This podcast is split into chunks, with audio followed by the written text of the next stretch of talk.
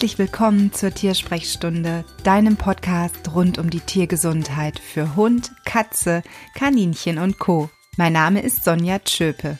Ich bin Tierheilpraktikerin und Ernährungsberaterin und es ist mir eine Herzensangelegenheit, dem Leben mehr gesunde Tage zu geben. Bist du bereit? Los geht's! Eine neue Episode und ein neues Thema habe ich heute für dich in der Tiersprechstunde. Ich möchte mit dir heute über das Thema Tierschutz sprechen und zwar insbesondere, wie kann man ein Tierschutztier begleiten? Und zwar nicht nur, wenn es vielleicht bei dir ankommt, sondern vielleicht auch schon im Vorfeld, wenn du tierisch tätig bist, vielleicht für ein Tierheim arbeitest oder eine Tierschutzorganisation unterstützt oder selbst Pflegestelle bist. Also diese Folge ist in diesem Fall speziell für dich und soll dir einige Tipps geben, wie du mit Tieren aus dem Tierschutz umgehen solltest, beziehungsweise was du vielleicht tun kannst, damit sich die Tiere leichter tun, hier bei uns anzukommen.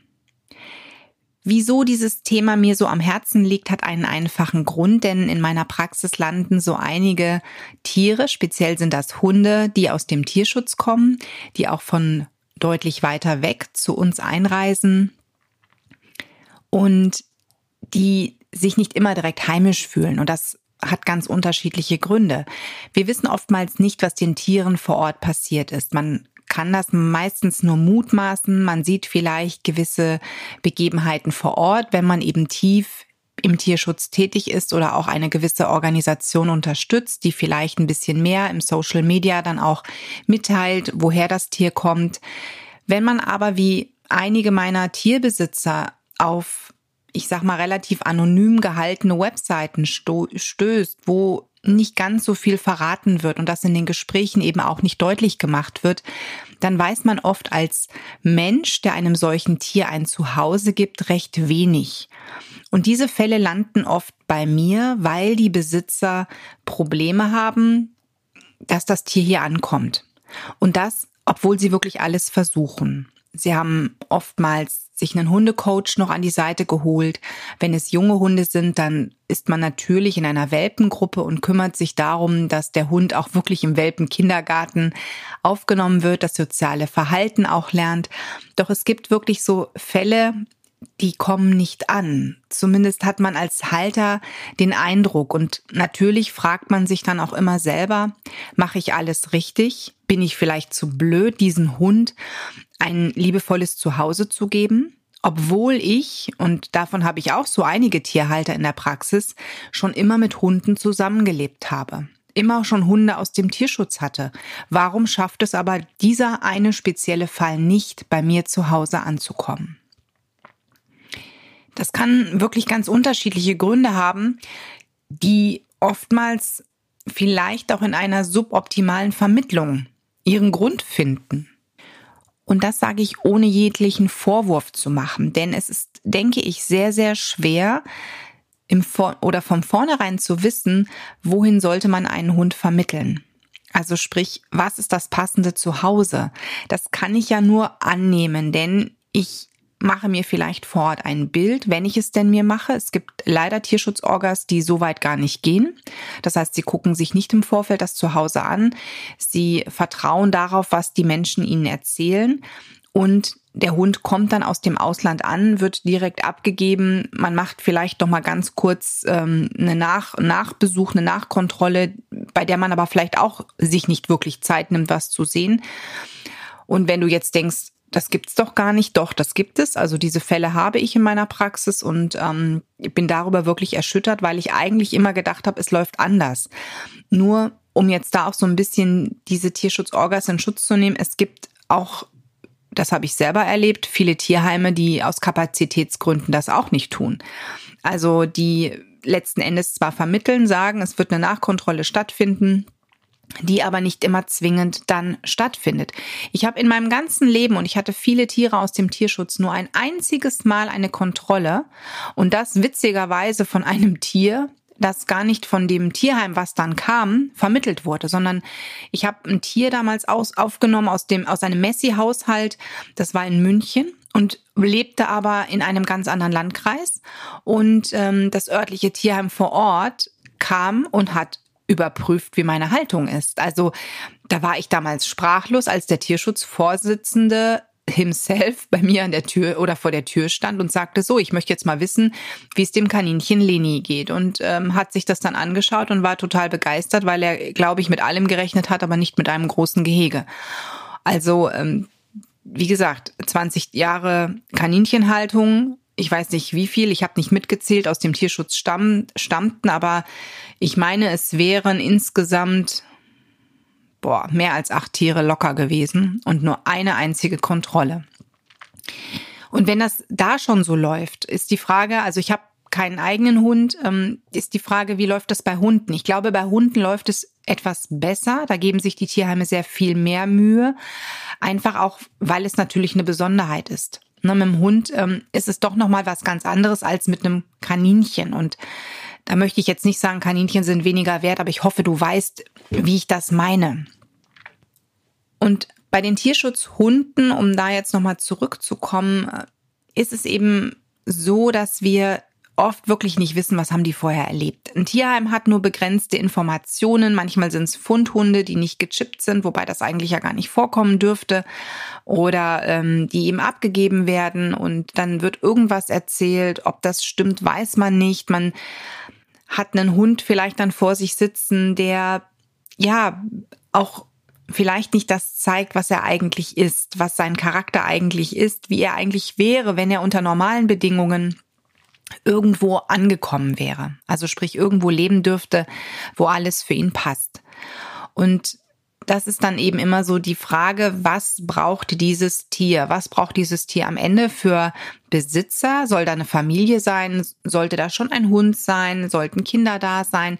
Und so nimmt man im Prinzip alles Schritt für Schritt an. Und am Ende kommt eine, ein Ort heraus, zu dem dieses Tier dann kommen darf, vermittelt wird. Man macht natürlich auch gewisse Prüfungen. Man prüft, wie, wie klappt es vielleicht bei Gassigängen und so weiter. Nur eben, wie gesagt, es gibt ein paar Tierschutzorganisationen, die diese Zeit dem Tier nicht geben. Das heißt, das Tier wird ausgesucht, ist vielleicht sogar noch im Ausland. Die Besitzer sagen hier vor Ort, ich will den unbedingt haben. Man füllt was aus, das Tier kommt hier rüber, wird dort ähm, direkt hingebracht und ähm, ja, und am Ende klappt's nicht. Viele Tierschutzorgas haben, wenn ich da richtig informiert bin, auch so eine Art Rückgaberecht. Das heißt, man kann natürlich mit der Orga Kontakt aufnehmen und muss das vielleicht sogar und sagen, so, es klappt ja überhaupt nicht, wir haben ein großes Problem, ihr müsst was tun. Und dann nimmt diese Orga das Tier auch wieder auf. Wenn die natürlich voll sind und keine Pflegeplätze da sind, dann wird es natürlich ein bisschen eng.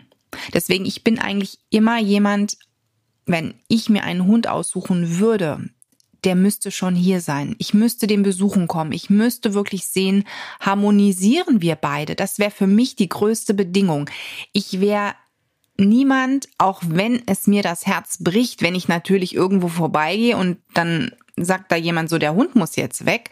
Ähm, also da wäre ich wahrscheinlich die Letzte, sie sagen würde, den nehme ich jetzt nicht mit, ne? sondern den würde ich natürlich auch retten. Aber wenn ich mir wirklich und für eine für ein Hunde fürs Hunde aussuchen gehört für mich unglaublich viel Zeit. Das ist keine Spontanentscheidung, wie wenn ich jetzt, ich sag mal, vor einem prall gefüllten Regal mit Schokolade stehe und mir überlege, so welche Tafel nehme ich mir denn heute mal mit? Also ich würde wirklich bei einem Hund mir richtig große Gedanken machen, prüfen, wer passt denn zu mir, allein schon von der Größe her. Ähm, dann müssen die Bedingungen ja stimmen. Kann der Treppen steigen? Wie alt ist er? Ich möchte zum Beispiel keinen jungen Hund haben. Ähm, und da guckt mich immer jeder kritisch an und denkt sich, wieso, was hat die gegen junge Hunde? Ich möchte einen Hund haben mit Charakter. Der soll schon fertig sein. Ich möchte mit dem arbeiten. Also im Prinzip möchte ich mich auf so einen Hund einlassen. Und siehst du, ich bin vielleicht anders als du, die jetzt zuhört. Aber das ist auch richtig so, denn so findet jeder den passenden Hund. Und auf diese Bedürfnisse kann man natürlich eher eingehen, wenn man ein Tier bereits kennt. Wenn das vielleicht hier irgendwo schon ist, in einer Pflegestelle oder im Tierheim sitzt und man irgendwo weiß, ja, diese Eigenschaften bringt genau das und das Tier mit. Und dabei sollte es keine Rolle spielen, wie der aussieht oder was da für Rassen enthalten sind. Das heißt, wenn ich jetzt zum Beispiel sage, oh, mein Traumhund wäre, ich sag jetzt mal, weiß mit braunen Flecken. Und am Ende sitzt vor mir aber der perfekte Hund, der vielleicht ähm, schwarz ist mit weißen Flecken. Ja, dann sollte es trotzdem doch irgendwo wichtiger sein, dass eben der Hund insgesamt zu mir passt und weniger optisch ähm, ja mein Wunschhund ist. Wobei, wie gesagt, ich das Op die Optik ist wäre mir da eigentlich total egal. Bei mir kommt es wirklich, wenn ich mir einen Hund aussuchen würde, käme es so ein bisschen auf die Größe an, weil ich immer gesagt habe, ich möchte meinen Hund noch tragen können, wenn irgendwas ist. Also sprich, wenn eine Erkrankung da ist, weil ich ja in der Regel mir eher ein Tier ins Haus holen würde, das schon irgendein Wehwehchen hat, wieder so ein So-called, den nimmt ja sowieso keiner, weil verschluckt Unsummen an Medikamenten. Ähm, also so ein Tier wird, wäre eher bei mir und den möchte ich dann aber auch ins Auto heben können und zwar alleine und damit bin ich natürlich auch schon wieder von den Kilos her eingeschränkt. Das heißt, ähm, ein Hund, wie, wie mein Stiefbruder hatte, den Ost, so 90 Kilo Hund, ein Mastiff, das wäre für mich überhaupt nicht geeignet. Also gar nicht. Vor allen Dingen, wenn der sich in Bewegung gesetzt hat und losgelaufen ist, da habe ich den nicht mehr halten können. Also ich äh, habe ja selber nur meine 50 Kilo und wenn der dann losfegt, ähm, ich bin nicht die muskulöseste Frau, ja, äh, keine Chance. Also deswegen, es muss irgendwo passen. Und da habe ich dann eben auch so, so ein paar Punkte, die für mich wichtig wären bei der Hundewahl. Für mich kommt aber immer ein Hund aus dem Tierschutz in Betracht. Und das einfach aus folgendem Grund, denn dort sitzen wirklich super süße Perlen. Perlen in dem Sinne, ähm, dass das wirklich Geschöpfe sind, die nicht immer was erlebt haben, was jetzt ja, eine Drama Queen ist, sondern es sind wirklich Tiere, die haben einfach ein bisschen Pech im Leben gehabt, da ist irgendwas passiert, vielleicht eine Trennung von ihren Menschen. Oder aber ähm, sie sind ist ein Wurf gewesen, der einfach zu viel gewesen ist, man ist nicht klargekommen und deswegen hat man die dort abgegeben. Oder ein Todesfall, also im Menschenbereich, Haus zu Hause verloren. Und da sitzen nicht immer zwingend die Psychos, ne, ähm, die irgendwie alle einen Knacks haben sondern das Problem, was diese Tiere haben, ist einfach, dass sie ihr Zuhause verloren haben und nun auf die Chance darauf warten, ein neues zu bekommen. Und ganz toll kann man wirklich auf diese Tiere eingehen mit Bachblüten. Das ist für mich wirklich immer wieder etwas, bei dem ich sehr viel sehen kann, und zwar in kürzester Zeit, wenn die Besitzer auch damit vernünftig arbeiten, richtig arbeiten und natürlich auch Geduld und Liebe mitbringen. Bachblüten, das ist eine Therapieform, die vom englischen Arzt Dr. Edward Bach begründet wurde. Es gibt 38 verschiedene Einzelblüten und die wirken eben auf das Gemüt. Das heißt, wenn irgendwo das Gemüt out of order ist, also nicht mehr richtig arbeitet, da ist eine Störung vorhanden. Vielleicht hat das Tier eine Angst, weil es eine, eine Schrecksituation durchleben muss, denn der ist vielleicht eine Tür geknallt und seitdem ist jedes Knallgeräusch mit diesem Schreckmoment verbunden und das Tier flippt dann einfach aus und zeigt Ängste. Dann kannst du mit Bachblüten arbeiten. Oder aber du hast ein Tier, das ist schon durch x Hände gegangen und hat einfach auch so ein bisschen die Lebenskraft verloren und den Lebensmut verloren, weil es sich denkt, na ja, mich liebt man scheinbar nicht. Alle Tiere werden vermittelt, nur ich sitze hier immer noch rum. Dann kannst du auch mit Bachblüten viel erreichen. Also das sind jetzt nur zwei Beispiele. Also Bachblüten haben eine unglaubliche Vielfalt, um auf verschiedenste Gemütserkrankungen beim Tier einzugehen. Es ist eine Therapieform, die ursprünglich für die Menschen gemacht wurde. Edward Bach hat die auch sehr einfach gehalten. Das heißt, er hat sich gesagt, ähm, jeder Mensch soll in der Lage sein, selber die passende Bachblüte für sich auszuwählen. Und das kann man auch wirklich mit etwas Sinn und Verstand. Wenn man ein paar Grundlagen zur Therapieform sich aneignet, kann man durchaus auch mit gewissem Tierverstand diese bei den Bach, ähm, diese bei den Tieren ein ähm, anwenden. Also du musst jetzt ähm, kein großartiges Studium absolvieren. Wenn du sagst, das Thema interessiert dich, da gibt es einige tolle Bücher. Ich werde dir in den Show Notes auch so ein paar Buchtitel dann präsentieren, die du dir vielleicht, wenn du Interesse hast, da ein bisschen mehr für dich als Tierhalter, wenn du da ein bisschen mehr erlernen möchtest, einfach zulegen kannst, lesen kannst und dann hast du ein paar Grundlagen schon intus. Natürlich ist es immer wichtig, gerade wenn man mit Hunden auch arbeitet, genauso wie aber auch mit Katzen und Kaninchen, dass man Tierverständnis mitbringt. Es bringt absolut nämlich nichts, wenn du zum Beispiel einen Hund hast, der beim Gassi gehen zum Beispiel Müllautos anbellt und dann sagst, ähm, der ist aggressiv oder aber ähm, der hat Angst vor Müllautos. Die Frage ist, wie ist er denn überhaupt in diese Richtung gekommen? Denn ich habe ganz viele kleine Hunde, die bellen Müllautos nur an, weil die Besitzer sie, als sie klein waren, immer auf den Arm genommen haben und im Prinzip sind sie dann auf dem Arm an diesen ganzen Müllwagen vorbei, wenn da gerade irgendwie die Tonnenentleerung gewesen ist, weil es könnte ja sonst eine Mülltonne auf den Hund rollen oder der Müllmann ähm, oder also der Mitarbeiter der Stadt, der könnte ja auch vielleicht einen Schritt zurück machen und tritt dann auf den Hund, weil der ist ja so klein und ja, was lernt der Hund? Scheiße, dann kommt ein Müllauto, mein Frauchen hat Angst. So, da, da ist das Kläffen im Prinzip aus einer ganz anderen Intention heraus entstanden und nicht, weil der Hund Angst hat, sondern Frauchen hat das suggeriert. Und da darfst du natürlich dann nicht mit einer Bachblüte arbeiten, weil dein Hund Ängste hat, sondern das ist eine Situation, die man erstmal vernünftig analysieren muss. Und da finde ich es immer super, sich einen Verhaltenscoach mit ins Boot zu nehmen, gerade bei Katzen und bei Hunden, wenn man da so schwierige Fälle hat, mit, mit denen man irgendwo das Gefühl hat, ich komme hier alleine nicht weiter.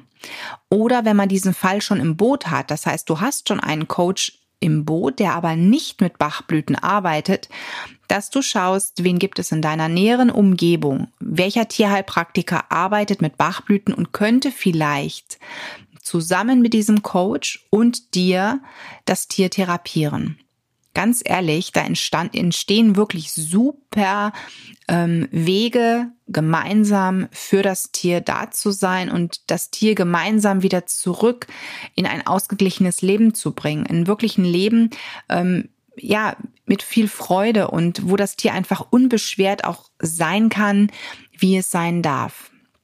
Und wie es ursprünglich vielleicht auch war, als es auf die Welt kam, ehe die ganzen Dinge, die da in seinem Leben passiert sind, auf ihn eingeprasselt sind. Und eine schöne Geschichte habe ich jetzt. Es ist wirklich eine Hündin, ähm, die mir ans Herz gegangen ist. Ich habe diese Hündin einige Male jetzt schon gesehen und das ist der Wahnsinn. Die Hündin saß hier bei mir im Treppenhaus und hat sich wirklich in diese Stufe eingerollt. Also die wollte, wenn sie gekonnt hätte, wäre die unter die Stufe gekrochen, damit ich sie gar nicht sehen kann. Und ich habe mir nur gedacht, ach du liebes bisschen. Wie soll ich diese Hündin bloß therapieren? Ähm, das ist eine Katastrophe. Und ich habe dann die Geschichte der Hündin gehört, wie diese Hündin zu den Besitzern kam. Und ähm, da hat sich diese Organisation wirklich, also überhaupt nicht mit Ruhm bekleckert. Ich bin immer noch sprachlos und ich möchte an dieser Stelle auch dazu nicht mehr sagen. Ähm, das habe ich mit den Tierhaltern dann bis ins kleinste Detail dann ausdiskutiert und auch gesprochen, dass dieser Hund, ein ganz, ganz junger Hund eben, noch nicht mal sechs Monate, als er vermittelt wurde, er kam aus dem Ausland, der hätte niemals in einen Einzelhundehaushalt ähm, gedurft, weil diese Hündin hätte zwingend irgendeinen eine Stelle gebraucht, wo noch andere Hunde sind oder ein Hund ist, damit sie einfach erstmal ankommt. Aber die wurde hier rübergebracht, hatte noch gar keinen Endplatz. Also die, das Aussuchen fand im Prinzip hier auf einem Parkplatz statt. Da standen dann potenzielle Interessenten. Und ähm, das hatten sich die Besitzer auch nicht so vorgestellt, die schon immer Hunde aus dem Tierschutz hatten, aber noch nie in der Form.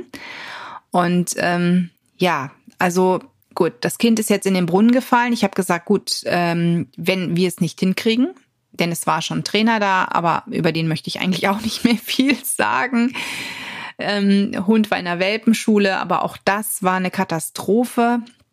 Und ähm, ich habe dann gesagt, also wenn jetzt meine, mein Weg auch nicht klappt, dann müssen wir uns darüber unterhalten, ob die Hündin nicht woanders hin vermittelt werden sollte. Also sprich, es sollte immer an erster Stelle stehen, das Beste fürs Tier. Und beim zweiten Mal, als ich da gewesen bin, habe ich die Hündin eben zu Hause besucht. Ja, sie war interessiert, ne? also wie so ein kleines Kind.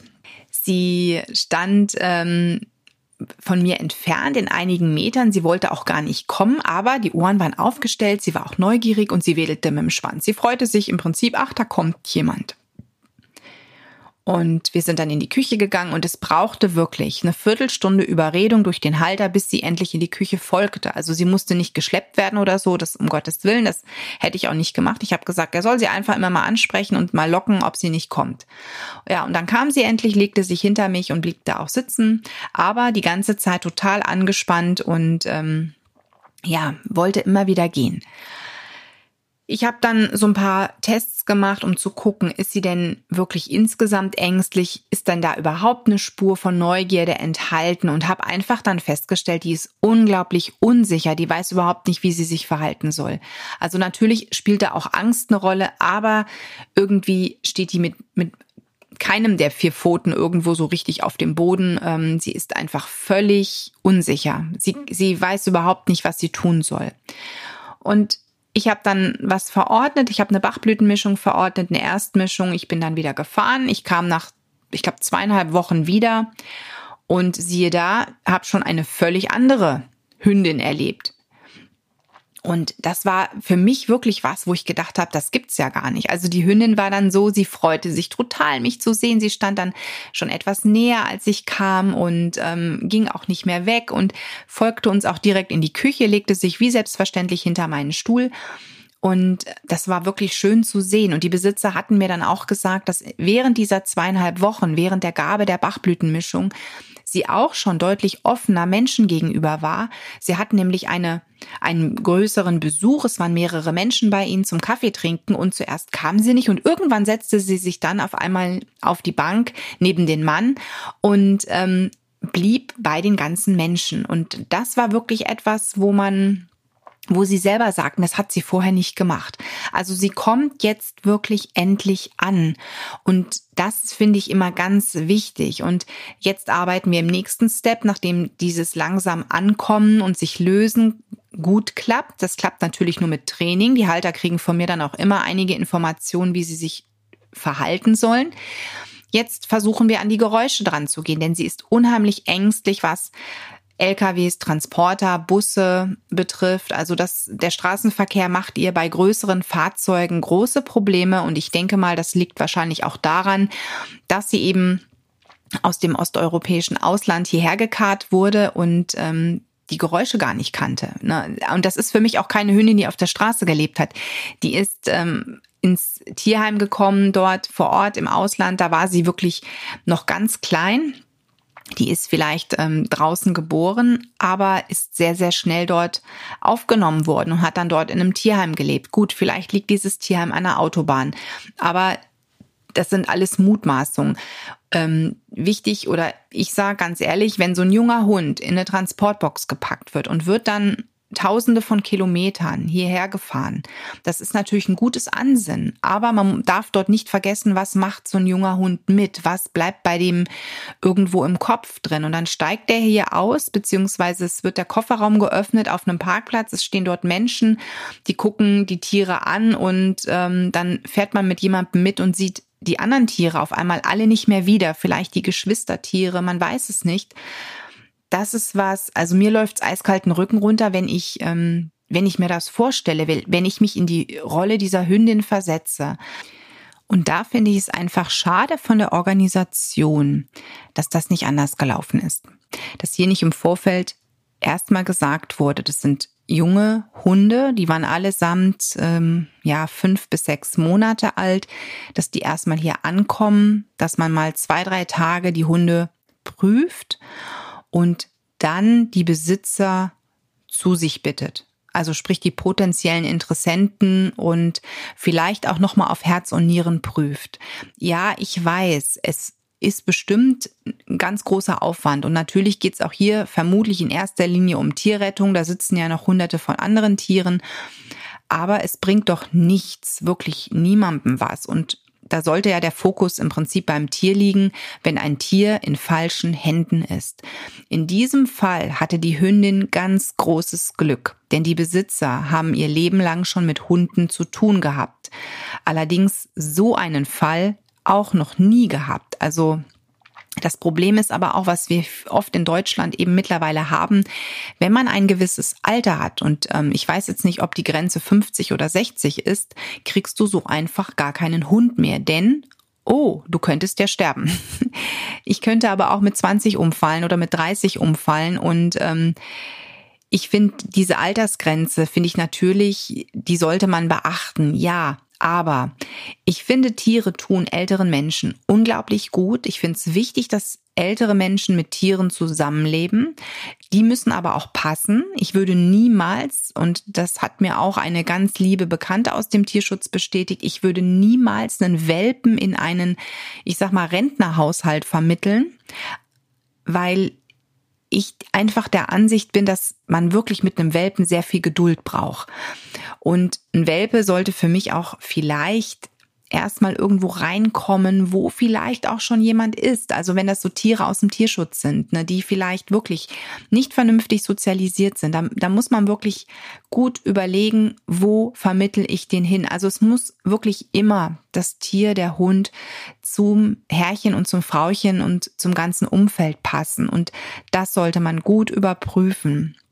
Zu älteren Leuten, wenn die wirklich auch ruhiger sind und ja auch nicht mehr so große Spaziergänge vielleicht unternehmen, würde ich immer eher überlegen, ob man nicht ein Tier mittleren bis älteren Alters dann nimmt und dorthin vermittelt. Solche gibt es ja auch. Das sind ja ganz oft die Tiere, die überhaupt keine Chance auf ein Zuhause haben, weil es heißt, stirbt ja eh bald, ne? So wie Michu mit ihren 16 Jahren, als sie zu uns kam mit einer CNI und ähm, einer Diagnostik, dass da was am Herzen eben auch ist, dass sie eben Präparate nehmen muss und regelmäßig zum Tierarzt muss. Und die ist jetzt seit vier Jahren bei uns. Also Natürlich kann die eh bald sterben und es ist die Frage, ähm, ob vier Jahre einem reichen. Aber ganz ehrlich, selbst wenn es nur ein halbes Jahr gewesen wäre, jetzt im Falle von meiner Michu, das wäre auch toll gewesen, einfach, dass ein Tier aus einem Tierheim dann einen Endplatz hat, wo es einfach dann auch bleiben kann, egal wie lange diese Zeitspanne dann da noch ist. Also mm, da denke ich einfach ein bisschen anders. Klar wäre es schön, ein Tier 20 Jahre zu haben. Natürlich, definitiv. Aber ich bin dankbar für jeden einzelnen Tag und für jeden Augenblick, den ich eben mit meinem Tier verbringen kann. Und wie gesagt, bei Hunden finde ich es nochmal viel wichtiger, dass man da einfach prüft, wohin kommt das Tier. Tierschutztiere ankommen lassen. Du hast jetzt bislang mitbekommen, dass ich sehr viel davon halte, den richtigen Ort auszuwählen, den richtigen Platz auszuwählen, das richtige Tier auszuwählen, vielleicht sich auch einen Verhaltenscoach mit ins Boot zu nehmen, wenn es mit Hund oder Katze nicht klappt. Und mit Bachblüten kannst du arbeiten. Bachblütengrundlagen kannst du dir selber durch das Lesen von Büchern aneignen. Es gibt auch Kurse, die du besuchen kannst. Die Grundlagenkurse, die für Tierhalter wirklich wunderbar geeignet sind. Wenn du tierisch tätig bist, gibt es sogenannte Fachfortbildung oder Ausbildungen, die du auch online besuchen kannst. Du findest auch in meinen Show dazu noch einen ähm, Linktipp beziehungsweise einen Kurstipp. Was du aber auch machen kannst. Und diese zwei Blüten gehören für mich bei den Tierschutztieren einfach mit dazu. Das ist einmal die Blüte Walnut, die ankommen lassen soll. Das heißt, es ist eine Blüte, die auf neue Situationen vorbereitet. Und die ist wirklich geeignet für Tiere, die ihr Zuhause verloren haben. Das Tier sitzt auf einmal jetzt im Tierheim, versteht die Welt nicht mehr, neue Situation.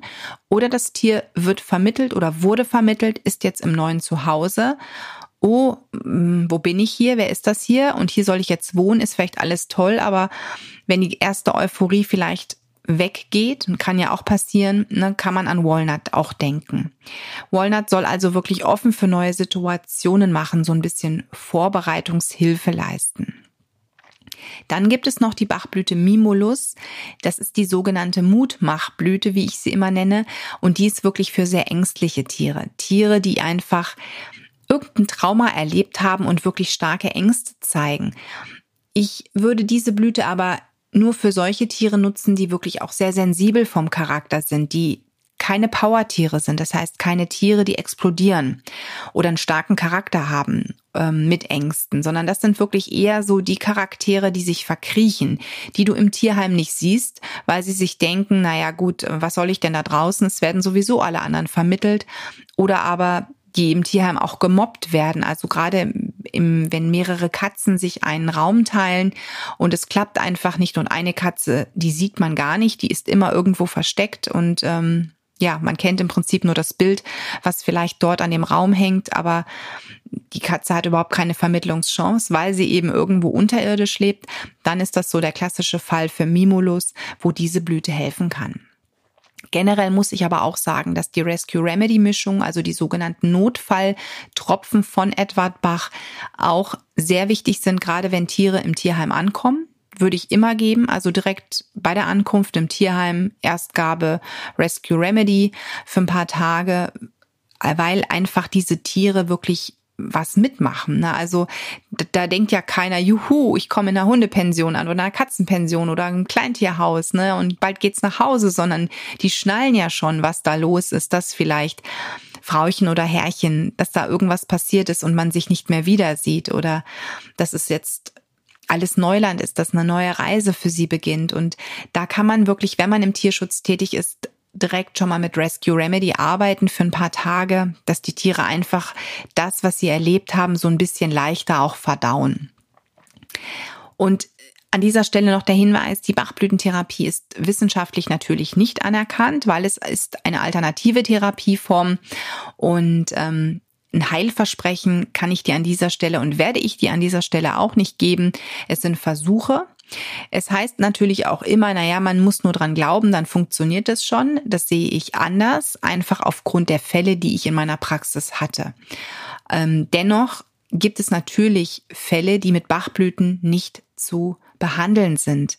Also man muss natürlich immer auch überlegen, steckt vielleicht eine ernstzunehmende Erkrankung dahinter, weshalb sich ein Tier so verhält, wie es sich verhält. Und dann sind Bachblüten natürlich keine Lösung, dann brauchst du einen Tierarzt. Also ich würde immer den Tierarzt auch mit ins Boot holen und abklären lassen, ob hinter irgendeiner Gemütsveränderung nicht eine Krankheit als Ursache steckt.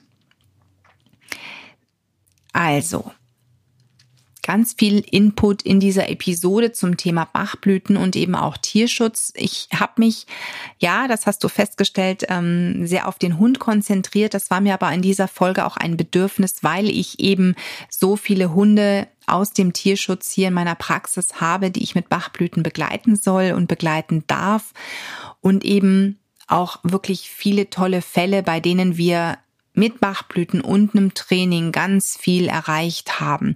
Manchmal waren es wirklich am Anfang nur kleine Schritte, die wir ja gemeinsam gegangen sind und die im Laufe der Zeit immer größer wurden. Und ich finde das so schön, wenn dann irgendwann Feedback kommt, dass, dass man gemeinsam wirklich, ja, was ganz Unglaubliches erreicht hat. Das ist aber auch wirklich immer was, wo ich sage, das geht eigentlich wirklich zu Lasten des Halters, der wirklich meistens ganz, ganz viel in Kauf nimmt, damit sein Tier endlich ankommen kann. Na, also ich finde es immer unglaublich, wie viel Geduld und Liebe die Menschen für ihre Tiere aufbringen. Ähm, wenn sie wirklich sagen, ich möchte da was tun. Also wenn erstmal so die Tür offen ist und man sagt, da muss es doch noch mehr geben als das, was wir schon versucht haben. Und das, ich finde das wirklich immer wieder unglaublich. Und was dann auch am Ende entstehen kann, das ist, ist einfach Wahnsinn. Und das ist für mich wirklich ganz wunderbar, wenn ich da Feedback bekomme von glücklichen Haltern und von ausgeglichenen Hunden, die endlich zu Hause sind. Manchmal klappt es natürlich auch nicht. Also bei den Katzen, bei dem Mehrkatzenhaushalt hatte ich jetzt schon einige Fälle, bei denen die Halter dann irgendwann gesagt haben, ähm, geht nicht mehr. Das heißt, erfolgte eine Trennung und manchmal ist auch wirklich eine Trennung das Beste für ein Tier. Also wenn man dann einfach ehrlich mit sich ist und sagt, ich glaube, ich kann die Bedingungen hier nicht schaffen. Zum Beispiel, mir gefallen die Bengalen total. Also ich finde, das sind wunderschöne Katzen, aber diese Rasse musst du erstmal halten können. Und wenn die Bedingungen zu Hause nicht passen, nützt mir nicht das schönste Tier. Also ich muss diesem Tier gerecht werden, dieser Tierart, dieser Katzenrasse. Und da hatte ich eben schon Halter, die dann am Ende sagten, nee, also es war ein Fehler, das Tier zu nehmen, weil wir haben im Prinzip diesem Tier Zeit genommen, Zeit, die es vielleicht woanders sinnvoller hätte nutzen können. Und ähm, da muss ich wirklich sagen, mein Respekt an die Menschen, die dann das einsehen und sagen, nee, wir haben alles versucht, es hat nichts funktioniert und dieses Tier hat ein Recht auf ein vernünftiges Zuhause. Und ähm, ja, und in dem Fall war es auch so, dass die Halter sich erkundigt haben, wo ist der denn hingekommen? Die haben natürlich keinerlei Daten bekommen, aber haben über das Tierheim dann erfahren, dass wirklich der neue Haushalt perfekt gewesen ist, haben dann auch Kuschelfotos bekommen. Also man hat dann eben auch angefragt bei den neuen Haltern, ähm, ob sie denn dem Tierheim mal Fotos schicken könnten für die Altbesitzer, also sprich die alte Stelle, wo das Tier war. Und das war dann für die auch natürlich ein bisschen wehmütig, weil man hätte das gerne selber so gehabt, aber auch im Prinzip der Beweis, es war das Richtige. Ne? Und wir alle machen Fehler, auch im Tierschutz passieren Fehler, dass man einfach vielleicht wirklich erstmal ein falsches ähm, Zuhause auswählt, weil ich, wie gesagt, ich finde es nicht einfach, das Richtige zu wählen. Und ähm, wenn dann natürlich dann sowas am Ende passiert, das heißt, die Leute sagen, nee, das klappt überhaupt nicht und es geht dann wieder zurück und wird dann richtig vermittelt, vernünftig vermittelt, weil man einfach dann auf einmal die richtigen Halter hat. Ja, super das ist doch das Happy End, auf das wir alle gewartet haben. Ich hoffe, die Folge konnte dir so ein bisschen was an Informationen rund um das Thema Tierschutz geben und wie du auch mit Bachblüten unterstützen kannst, dass du eben auch überlegen solltest, gerade bei den Hunden und Katzen einen Coach noch mit dazu zu tun, dass du dir aber auch im Vorfeld darüber klar werden solltest, wenn du eben ein Tier aus dem Tierschutz möchtest, woher kommt das Tier? Und ähm, kann ich mir das vielleicht angucken, ob es wirklich zu mir passt. Ein Bild aufs, im Social Media, ähm, danach ein Tier auszuwählen, das finde ich immer unheimlich fatal. Klar kann es Klick machen, aber dann wird es bei mir, glaube ich, bei jedem dritten Bild Klick machen. Michu kam zu uns auch über Social Media und wir sind dann nach Bonn gefahren. Bonn war jetzt von Wuppertal damals aus nicht so wirklich weit. Wir haben einen Termin vereinbart. Wir sind hingefahren, wir haben sie besucht und wir hatten, glaube ich, eineinhalb Stunden mit ihr. Und irgendwie war sie das, was wir wollten. Also wir haben dann mit dem Tierheim danach auch nochmal gesprochen. Wir hatten unsere Tochter auch bei diesem Termin dabei. Sie war damals, glaube ich, noch zwei, ja, knapp über zwei Jahre alt, war Emma. Nee, gar nicht wahr, oder unter zwei, 2016. Unter zwei. Sie ist erst in dem Jahr zwei geworden.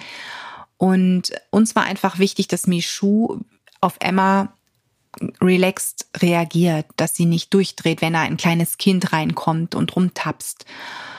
Und das hat sie so großartig gemacht und auch zu Hause. Also wir haben es nie bereut, diese Katze besucht, ausgesucht und mitgenommen zu haben. Und das Mitnehmen fand auch erst eine Woche später statt, weil wir auch erstmal zu Hause alles vorbereiten mussten. Wir waren ja vorher nur ein reiner Kaninchenhaushalt und dann zog die erste Katze ein. Und das war also ich würde es jederzeit wieder so machen. Zeit nehmen fürs Aussuchen, wirklich gezielt gucken und ähm, immer auch mit der Option, dahin gebe ich das Tier zurück. Natürlich ist es immer schwierig zu sagen, naja, dann gebe ich das Tier an den Ort des, in Anführungszeichen, Schreckens zurück. Aber wenn wir doch mal ehrlich sind, unsere Tierheime, die sind mittlerweile wirklich super. Also ich habe viele Tierheime erlebt, natürlich mit unterschiedlicher Ausstattung, unterschiedlicher Größe. Aber was viele dieser Tierheime tagtäglich leisten und wie es dort mittlerweile auch aussieht, dank vieler Unterstützer, die diese Tierheime haben, wirklich meine Hochachtung und Respekt. Es hat sich sehr viel getan in 20 Jahren, die ich, ähm, ja mehr als 20 Jahren, die ich mit Tieren zu tun habe. Und ähm, deswegen bin ich jemand, auch wenn es traurig klingt zu sagen, ich habe vielleicht verloren, ich bin gescheitert, es muss zurück. Aber ich weiß, dass eben bei uns in den Tierheimen, dass jeden Tag dort Menschen reinkommen und vielleicht ist dort dann der passende Mensch für dieses Tier einfach da. Das heißt, die Chance auf eine Vermittlung ist unglaublich groß. Auch dank solchen Sendungen wie im WDR ähm, Tiere suchen ein Zuhause, dank Social Media und einfach vieler Menschen, die sich stark machen, dass man auf die Tiere in den Tierheimen einfach auch vermehrt schaut und dass sie vernünftig abgelichtet und abgebildet werden. Deswegen, ich würde jeden, jederzeit wieder ein Tier bei mir aus dem Tierschutz aufnehmen. Und ähm, ja, es sind wunderbare Perlen, die da sitzen. Perlen, die wirklich nur zum passenden Herrchen oder zum passenden Frauchen finden müssen. Alles Liebe für dich und dein Tier. Und an dieser Stelle der Hinweis auf die Show Notes, in denen du alle Verlinkungen findest zu den Dingen, die ich im Podcast gesagt habe, um es noch einmal nachlesen zu können. Außerdem die Links, um mit mir in Kontakt zu treten. Und ich sage vielen lieben Dank, wenn du mich auf iTunes bewertest, eine kurze Rezension abgibst. Das würde mich sehr freuen. Bis dann, tschüss